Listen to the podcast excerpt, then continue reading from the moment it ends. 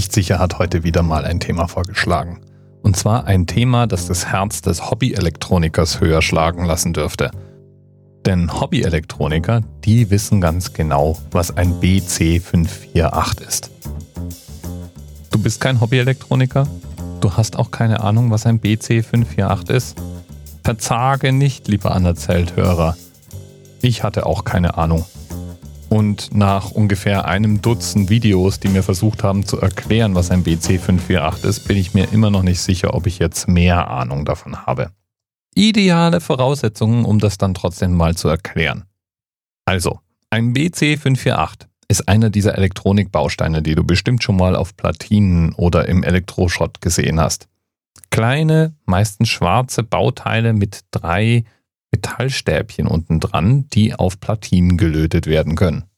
Und der BC548 ist sozusagen der Grundbaustein, der den allermeisten Elektronikbastlern als erstes begegnet. Weil er so schön einfach, so schön günstig und so schön praktisch ist. Der BC548 ist ein sogenannter NPN-Bipolartransistor. Und das ist nichts anderes als eine Art Schalter. Allerdings ein Schalter, der ohne bewegliche Teile auskommt.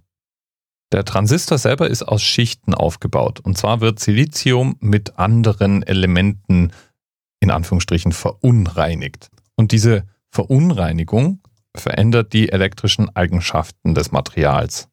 Diese Verunreinigung wird als Dotierung bezeichnet. Es gibt N-Dotierung und P-Dotierung. N wie negativ, P wie positiv. Und Bipolartransistoren die sind aus drei abwechselnden P- und N-dotierten Halbleiterschichten aufgebaut. Diese drei Schichten werden als Kollektor, Basis und Emitter bezeichnet.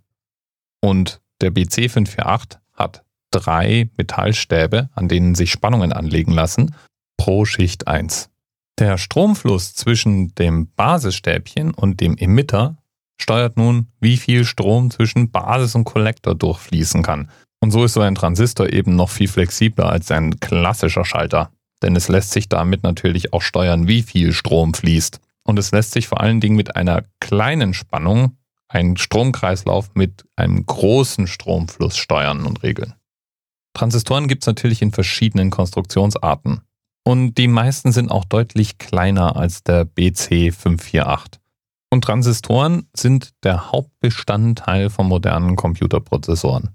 Wir sind so gut darin geworden, Transistoren zu verkleinern, dass wir die milliardenfach verbauen. Das iPhone 7 hat zum Beispiel 3,3 Milliarden Transistoren an Bord. Handyprozessoren aktueller Generation haben 5 Milliarden Transistoren an Bord. Und von Desktop-Prozessoren oder Großrechnern will ich gar nicht erst anfangen zu sprechen. Aber alle folgen demselben grundsätzlichen Prinzip, das ich vorhin beschrieben habe. Silikon wird verunreinigt mit anderen Materialien, verändert dadurch seine Spannungs- und Schalteigenschaften und wird dann intelligent kombiniert, um gewünschte Schaltungen zu realisieren. Das alles ist Technik, die weniger als 100 Jahre alt ist. Wir machen es also noch nicht so lange. Lieben Dank an Nichtsicher und an all die YouTube-Elektroniker da draußen, die mir mit ihren Erklärvideos eine Menge Spaß gemacht haben. Bis bald. TMRS 10, 9, 8. The experience of 47 individual medical officers. Was hier über die Geheimzahl der Illuminaten steht. Und die 23. Und die 5. Wieso die 5? Die 5 ist die Quersumme von der 23.